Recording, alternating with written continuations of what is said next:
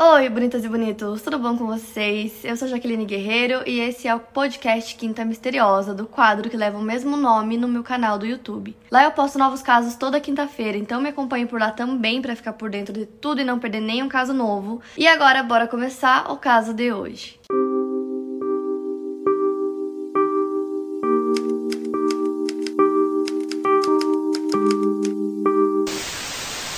Marlene e Steve Eisenberg moravam em um bairro de classe média no subúrbio de Valrico, na Flórida, com seus três filhos. William, o mais velho, que na época do caso tinha 8 anos, Mônica, de 4 anos, e a mais nova, Sabrina, um bebê de 5 meses. De acordo com a Marlene, no dia 24 de novembro de 1997, ela se levantou, acordou o filho mais velho e depois entrou na cozinha da casa dela. E a primeira coisa que ela percebeu foi que a porta da cozinha que dava para a lavanderia estava aberta e normalmente ela ficava fechada.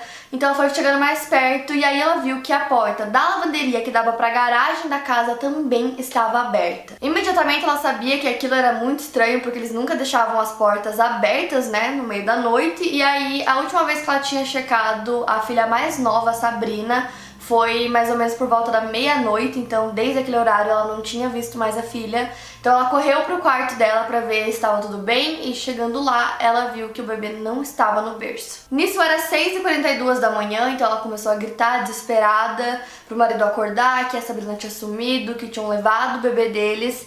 Então ela ligou para a polícia. Eu vou deixar um link para vocês aqui na descrição que tem uma matéria sobre o caso que tem um trecho da ligação dela, ela parecia muito desesperada, muito aflita, pedindo que eles fossem rápido lá pra casa dela, e depois disso ela correu pra casa da vizinha pedir ajuda também. Em poucas horas, o condado de Hillsborough, na Flórida, junto com o FBI e o Departamento de Polícia da Flórida, estavam vasculhando a casa, todas as áreas em volta da casa também, então a casa se tornou uma cena do crime instantânea. De acordo com Marty Rosen, a jornalista que cobriu a história para o St. Petersburg Times, ela disse que a notícia sobre o desaparecimento de um bebê de 5 meses deixou todo mundo muito chocado, porque era um bairro bem tranquilo, aquela mesma história que eu sempre conto pra vocês, um bairro tranquilo, todo mundo se conhece, às vezes as pessoas acabam deixando a porta destrancada, porque nada acontece ali, então é um local seguro, e tinham muitos pais jovens nesse bairro, então tava todo mundo com muito medo é, dessa pessoa que sequestrou um bebê e que isso pudesse acontecer com outras famílias também. Então, quando a polícia chegou na casa deles, os Eisenberg contaram que eles deixaram sem querer a porta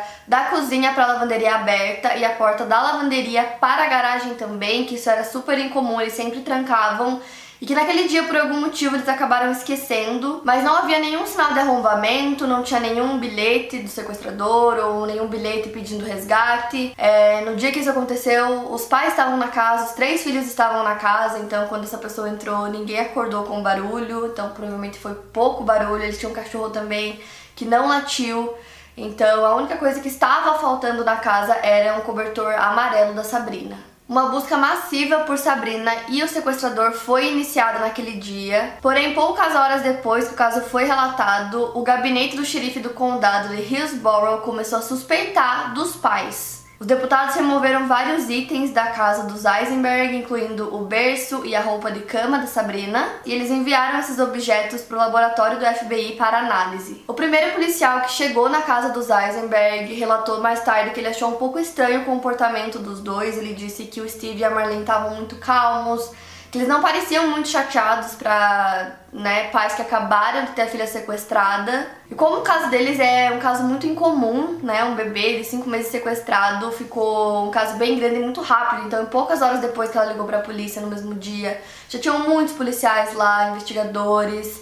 A mídia também cobriu o caso desde o primeiro dia e aí acabou surgindo um vídeo é, onde o Steve e a Marlene estão saindo da casa acompanhados dos investigadores e alguns policiais. E aí eles estão prestes a entrar no carro da polícia quando os dois riem de alguma coisa, eles dão risada e entram no carro. E aí esse vídeo foi pra TV, foi pros jornais, as pessoas ficaram chocadas, sem entender o porquê dos dois estarem rindo.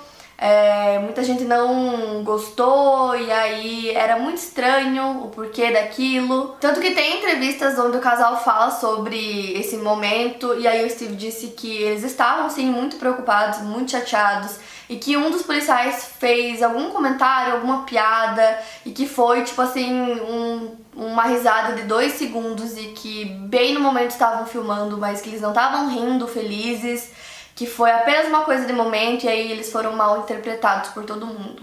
Logo depois que isso aconteceu, a polícia instruiu o casal a fazer um apelo na TV pedindo que as pessoas ficassem atentas, que o sequestrador devolvesse o bebê deles, que eles estavam muito tristes. E mais uma vez as pessoas não reagiram bem a esse apelo que eles fizeram, a esse vídeo, então as pessoas disseram que eles pareciam muito frios, muito sem emoção.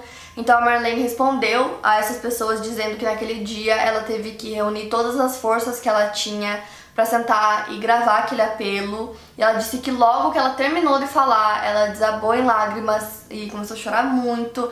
Só que esse momento não foi filmado ou esse momento eles não quiseram colocar. Desde o início do caso, os Eisenberg concordaram em ajudar a polícia em tudo que eles pudessem, então Poucos dias depois, eles pediram para eles fazerem um teste de polígrafo e os dois fizeram. O Steve passou no teste dele, mas o teste da Marlene deu inconclusivo. Então, uns dias depois, os policiais chamaram ela para fazer um segundo teste que também deu inconclusivo. E após o seu segundo teste de polígrafo, a Marlene disse que o interrogatório da polícia se tornou mais agressivo.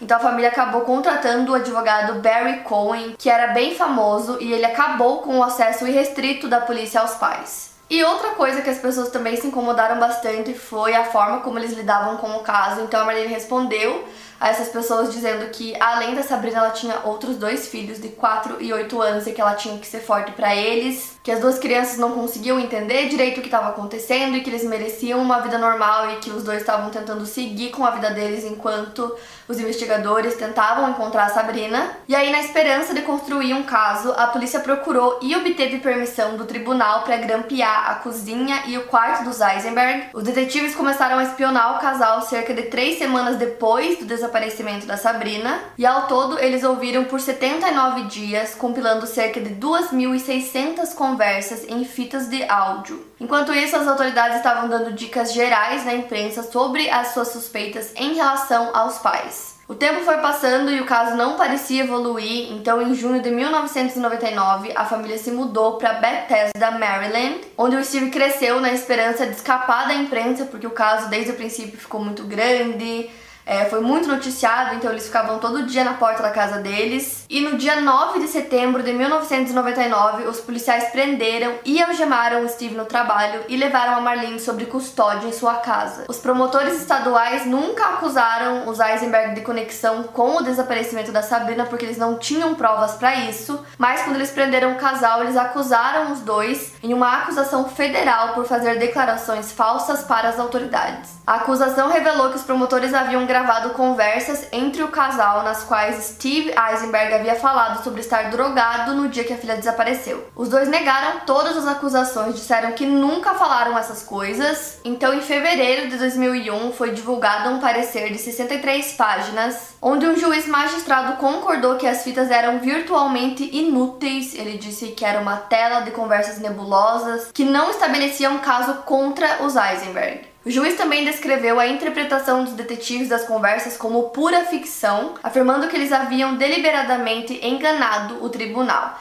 Então, em fevereiro de 2001, a promotoria não teve outra escolha a não ser retirar todas as acusações antes do início do julgamento. Os advogados do Steve e da Marlene entraram com petições para que o governo reembolsasse os honorários dos seus clientes em agosto de 2001, visto que as acusações haviam sido retiradas. Mas só em fevereiro de 2004 que um tribunal ordenou que o governo federal pagasse a eles 2 milhões e 700 mil dólares a 2 milhões e 900 mil dólares em danos, que foi posteriormente reduzido para 1 milhão e 300 mil dólares a 1 milhão e meio. O caso continuou parado até 2008, quando um informante chamado Dennis Byron gravou uma conversa com o seu companheiro de cela Scott Overbeck. Então, nessas conversas, ele começa a explicar que ele tinha informações sobre o caso Sabrina e ele disse que ele foi pedido para se livrar do corpo dela. Scott alegou que ele havia sido contratado por um investigador particular que trabalhava no escritório de advocacia do Cohen, que era o advogado dos Eisenberg. Ele disse que foi até a casa dos Eisenberg, chegando lá, ele pegou um pequeno barco, que o corpo estava dentro desse barco, e aí ele disse que ele jogou o corpo na água da Baía de Tampa e tudo isso aconteceu antes da família relatar o desaparecimento da Sabrina. Então a polícia chama o casal novamente para fazer o interrogatório e aí eles mostram fotos desses dois homens, do Scott e do outro homem que foi o que gravou a conversa deles. E aí eles perguntam se eles conhecem esses homens, se o que ele falou era verdade, se. Até perguntaram se a Marlene tinha algum tipo de envolvimento com algum dos homens. O casal respondeu não a todas as perguntas e a partir desse interrogatório eles decidiram cortar a cooperação deles com a polícia. E aparentemente essa informação também era falsa. Em entrevista, a Marlene disse que os dois nunca compraram nenhum barco, que não há registro algum de compra de barcos ou de que eles teriam algum barco em algum lugar e que essa história foi inventada. Eles disseram que essa foi apenas mais uma das muitas histórias que foram inventadas.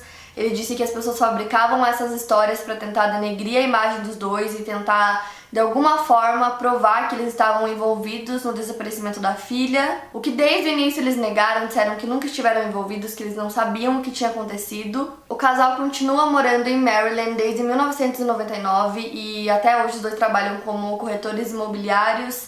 E desde que eles se mudaram, eles fizeram um quarto para Sabrina na casa então eles decoraram o quarto esperando para que ela voltasse. Teve uma entrevista que eu assisti de três anos atrás que eles disseram que na época ela teria 20 anos quando eles deram essa entrevista. Então eles tiraram alguns brinquedos do quarto, deixaram o quarto um pouco mais adulto.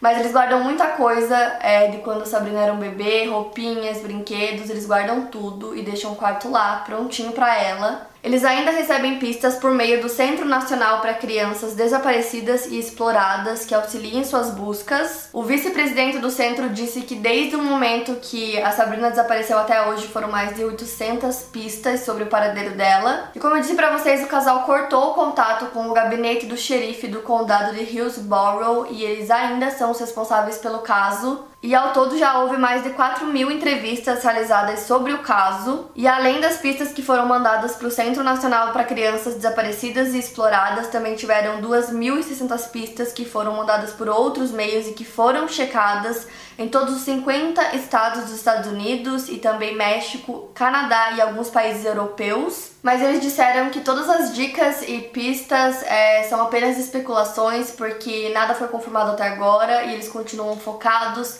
em descobrir o paradeiro da Sabrina e trazer uma solução para esse caso. Então, falando agora sobre a Sabrina, ela nasceu no dia 27 de junho de 1997, tem cabelos castanhos e olhos azuis. Ela tem uma marca de nascença que são pontinhos em forma de Y abaixo do ombro direito. Hoje, no dia que eu gravo esse vídeo, ela teria 23 anos. E os seus pais acreditam que ela ainda está viva, que ela está em algum lugar do mundo e eles acham que ela foi sequestrada por uma pessoa que queria ter filhos e que não conseguia, então sabia que eles tinham um bebê de 5 meses e deu um jeito de entrar na casa ou levou sorte que justo no dia a porta estava destrancada, sequestrou o bebê e fugiu. Nos últimos anos, algumas mulheres entraram em contato com os Eisenberg dizendo que talvez elas sejam a Sabrina, que tem idade parecida, data de nascimento parecida e características físicas também.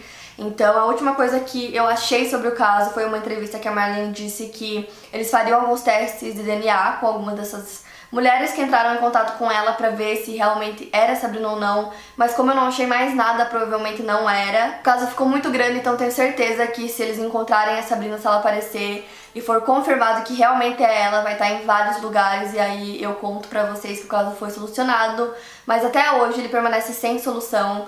O caso continua em aberto, eles continuam investigando e tentando encontrar a Sabrina e a família ainda espera por ela e eles ainda acreditam que ela vai voltar para casa. Para mais casos, siga meu podcast aqui no Spotify, lembrando que os casos novos saem primeiro lá no meu canal do YouTube toda quinta-feira. Obrigada por ouvir, até o próximo caso.